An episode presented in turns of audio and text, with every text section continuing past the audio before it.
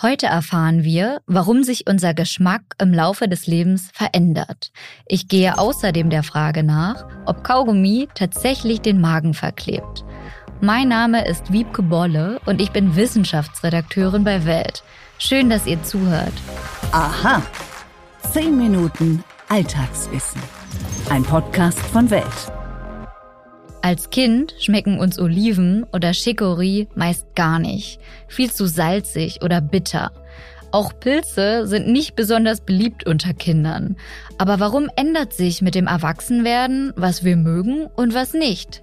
Das kann uns die Professorin Jutta Mata von der Universität Mannheim vom Lehrstuhl für Gesundheitspsychologie beantworten. Sie forscht unter anderem zum Essverhalten von Kindern. Hallo Frau Martha, schön, dass Sie sich heute die Zeit nehmen. Hallo, vielen Dank, dass ich hier sein darf. Warum mögen denn Kinder bittere Lebensmittel, darunter ja viele Gemüsesorten, oft nicht so gerne? Bitterkeit war ja oft, also evolutionär bedingt, ein Indikator für, für Gift. Also giftige Sachen schmecken bitter. Und Gemüse haben ja auch ganz wenige Mengen Bitterstoffe, also oft um Insekten oder andere Feinde sozusagen in der Natur abzuwehren, dass sie das nicht machen. Und Kinder haben oft einen sehr feinen Geschmackssinn und sie müssen noch schmecken lernen. Und dann schmecken sie diese Bitterstoffe beim Gemüse und das ist für sie erstmal nicht attraktiv, also ganz anders als Süßes zum Beispiel. Und darum ist es so wichtig, gerade bei Gemüse, dass man die Essen lernt. Also dass man lernt, da passiert gar nichts, wenn ich das esse. Oder dass man die, es gibt so Ansätze zum Beispiel in Holland, dass man alles, äh, dieses Food Pairing, dass man Sachen mit Apfelmus, wenn die zum Beispiel Apfelmus mögen, pairt, dann serviert man halt Brokkoli und Apfelmus. Aber dann lernt man, aha, das ist zusammen mit was Süßem oder was Leckerem. Aber Gemüse essen will für viele Kinder tatsächlich gelernt werden. Käse überbacken, Bechamelsoße, das sind ja alles so Tricks, wie man so ein bisschen, da hat man was Fettiges, ein bisschen salziges, Sachen, die wir mögen, die man dazu nimmt. Verändert sich denn der Geschmack äh, mit dem Alter? Also das ist ja eine physiologische und eine psychologische Frage. Bei der physiologischen traue ich mich gar nicht so richtig äh, vor, weil das ist ja gar nicht meine Expertise. Was man weiß mit dem Alter, dass die Geschmacksnerven ein bisschen weniger empfindlich werden. Dass man, äh, man findet es auch im hohen Alter, dass dann Menschen oft nicht mehr so viel Appetit haben. Ne, also insofern gibt es durchaus eine Veränderung. Psychologisch interessant ist diese Lerngeschichte, die ich eben schon mal angesprochen habe. Das heißt, Kinder, die geboren werden, die trinken erstmal Milch. Da sind auch schon Geschmacksstoffe drin. Also gerade in Muttermilch äh, sind natürlich da kleine Nuancen von dem, was die Mutter ist drin. Und dann geht es wirklich darum, das langsam aufzubauen. Das machen wir auch in der Kost. Ne? Die ist erstmal ungesalzen, erstmal wenige Stoffe und dann wird es immer komplexer, genau um diese Lerngeschichte zu ermöglichen. Und damit entwickelt sich natürlich auch der Geschmack und hoffentlich die Bereitwilligkeit, Sachen zu probieren und dann auch zu essen. Mhm, und wieso schmeckt uns eben gerade Süßes oder Fettiges oft so gut? Ja, das ist die gemeine Evolution. Also Süßes und Fettiges war natürlich in der Evolutionsgeschichte rar. Was wir gelernt haben ist, wenn du sowas findest, ist es, weil das hat Kalorien, das ist nährstoffhaltig, das ist gut. Das Gemeine ist natürlich, dass sozusagen diese Anpassung von Menschen auf Süßes und Fettiges in dieser Umwelt, die ist natürlich nicht mehr passend, weil unsere Umwelt sich so massiv verändert hat. Das heißt, wir leben heute in einer sogenannten adipogenen Umwelt, also einer Umwelt, die dick macht, weil sie dieses Süße und Fettige, was so selten war, warum wir gelernt haben, immer essen, wenn du es findest, das ist überhaupt nicht mehr selten. Im Gegenteil, das ist sehr häufig. Man findet in Kindernahrungsmitteln, dass die eigentlich, wenn die süß sind, immer zu süß sind und äh, auch zu viel Fett haben zum Beispiel. Ähm, das heißt, wir haben ein Überangebot. Wir essen es immer noch genauso gerne, aber das schadet uns mittlerweile, weil wir zu viel davon haben. Und wie ändert sich unser Essverhalten, wenn jetzt zum Beispiel andere dabei sind, also irgendwie unser Partner, die gute Freundin oder auch wenn man so ein Familienessen hat? Das finde ich eine ganz spannende Frage, weil wenn Sie Leute fragen, warum sie essen, was sie essen, dann kriegen Sie Antworten wie, weil es mir schmeckt, weil es mir wichtig ist, weil vielleicht noch, weil es vor mir steht, aber fast niemand sagt, weil andere gerade essen. Wenn Sie aber Studien machen und sozusagen Leute im Alltag beobachten oder im Alltag befragen, dann kriegen Sie mit, dass wenn andere essen eigentlich einer der wichtigsten Faktoren ist. Also Sie können sich doch ganz leicht vorstellen. Sie sind äh, jetzt, Sie arbeiten gerade, dann gehen Sie in die Küche, die es da gibt oder in den Pausenraum und da isst jemand gerade Kekse und bietet ihnen auch welche an. Wahrscheinlich essen sie die, weil das ein Teil von Verbundenheit ist. Oder wenn sie überlegen, äh, sie verabreden sich mit jemandem sagen aber, also wir können alles machen außer essen und trinken, dann werden die meisten sagen, komisch, weil normalerweise ist das oft ein Teil von der Verabredung. Oder gehen sie noch einen Schritt weiter und überlegen, sie wollen was feiern.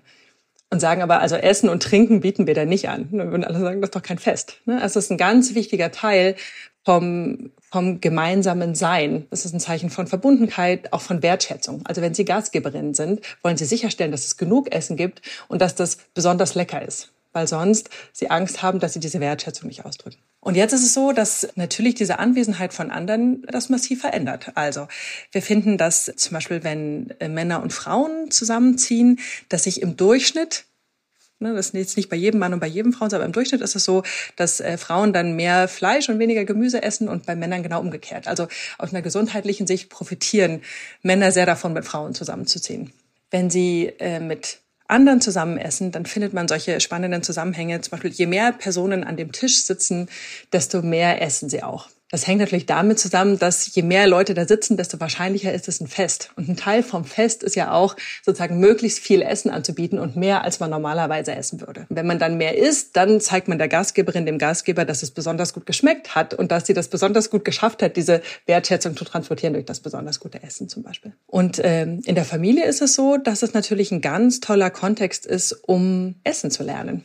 Also von was essen denn meine Eltern? Darum sozusagen die Idee, ich gebe dem Kind Brokkoli, aber ich esse den selber nicht, die ist nicht so doll. Sie müssen den am liebsten auch sehr gerne essen. Aber natürlich auch, wie gehe ich miteinander um? Also von Konflikten aushandeln. Also wer darf denn das letzte Stück weiß ich jetzt nicht, Torte oder Brokkoli bekommen? Wer fängt an? Müssen alle zusammen sein? Wie ist die Stimmung? Wer bereitet vor? Wer räumt auf? Es ist ein ganz, ganz wichtiger sozialer Ort, der einfach massiv prägt, wie ich mit anderen zusammen bin, aber auch welche Mengen und welche Qualitäten ich esse.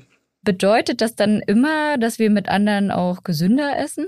Im Familienkontext finden wir, dass das grundsätzlich so ist. Also Familien, die öfter zusammen essen, da essen die Kinder tatsächlich gesünder und haben auch ein gesünderes Körpergewicht. Dahingegen, wenn Sie mit äh, Freundinnen und Freunden essen, dann ist das nicht immer so. Da finden wir aber auch ganz große Unterschiede. Wenn mehr Leute zusammen essen, also mehr Party, dann finden Sie mehr Süßes, auch mehr Kalorien normalerweise. Was man aber findet, zum Beispiel, wenn man jetzt Richtung romantisches Date oder so guckt, dann findet man auch solche Effekte, dass zum Beispiel Frauen eher dann was Leichtes, Kleines bestellen, weil sie nicht das Riesensteak äh, nehmen wollen, weil das ein, ein Bild transportiert, was sie jetzt zum Beispiel nicht transportieren würden oder wollen bei so einer ersten Verabredung. Also man sieht, dass sozusagen es ganz stark auf den sozialen Kontext ankommt, was sie essen und dass sie damit einfach noch viel mehr ausdrucken, als sozusagen Kalorien in den Mund zu schieben.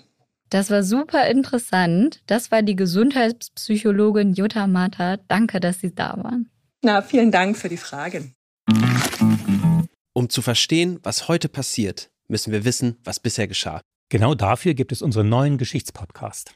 Von politischen Intrigen im antiken Rom über die fanatischen Sektenführer in der frühen Neuzeit bis hin zu den großen Eroberern des mongolischen Reichs und ihren Management-Skills. Ich bin Joachim Telgenbischer. Ich bin Nils Minkmar. Und wir finden heraus, was bisher geschah, um zu verstehen, was heute passiert. Höre, was bisher geschah, überall, wo es Podcasts gibt.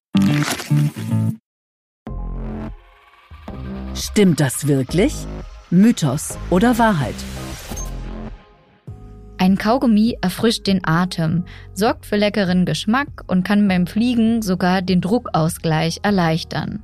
Aber was passiert eigentlich, wenn wir unseren Kaugummi runterschlucken? Das finden wir jetzt raus. Laut der Deutschen Gesellschaft für Verdauungs- und Stoffwechselstörungen kleben Kaugummis weder im Mund an den Zähnen noch in der Speiseröhre, den Magenwänden oder im Dünn- und Dickdarm fest. Grund dafür sei, dass die Schleimhäute im gesamten Verdauungstrakt mit einem Flüssigkeitsfilm überzogen seien, der eben das verhindert. Kaugummi flutscht quasi durch den Verdauungsapparat. Die verdaulichen Bestandteile eines Kaugummis werden Medizinern zufolge durch Säure und Enzyme abgebaut. Allerdings kann unser Körper nur wenig vom Kaugummi verwerten. Ausschließlich Zucker und andere Zusätze wie Aromen lösen sich bei der Verdauung und verteilen sich über die Blutbahn in unserem Organismus. Das, was den Kaugummi so klebrig und gummiartig macht, die sogenannte Kaugummibase, scheiden wir auf der Toilette aus. Auch das bleibt also nicht im Magen. Daher bildet sich mit der Zeit dort auch kein riesiger Klumpen mit Erdbeer-Minzgeschmack, wie einige Eltern behaupten. Im Gegenteil, Kaugummi kauen kann den Magen-Darm-Trakt sogar ankurbeln, wie Ärzte berichten. Dann klappt es auch besser mit der Verdauung. Aber Vorsicht bei zuckerfreiem Kaugummi.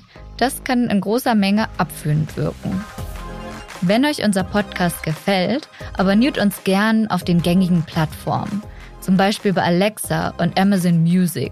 Bei Apple Podcasts und Spotify könnt ihr uns bewerten. Für Fragen, Anregungen und Kritik erreicht ihr uns jederzeit unter wissen@welt.de.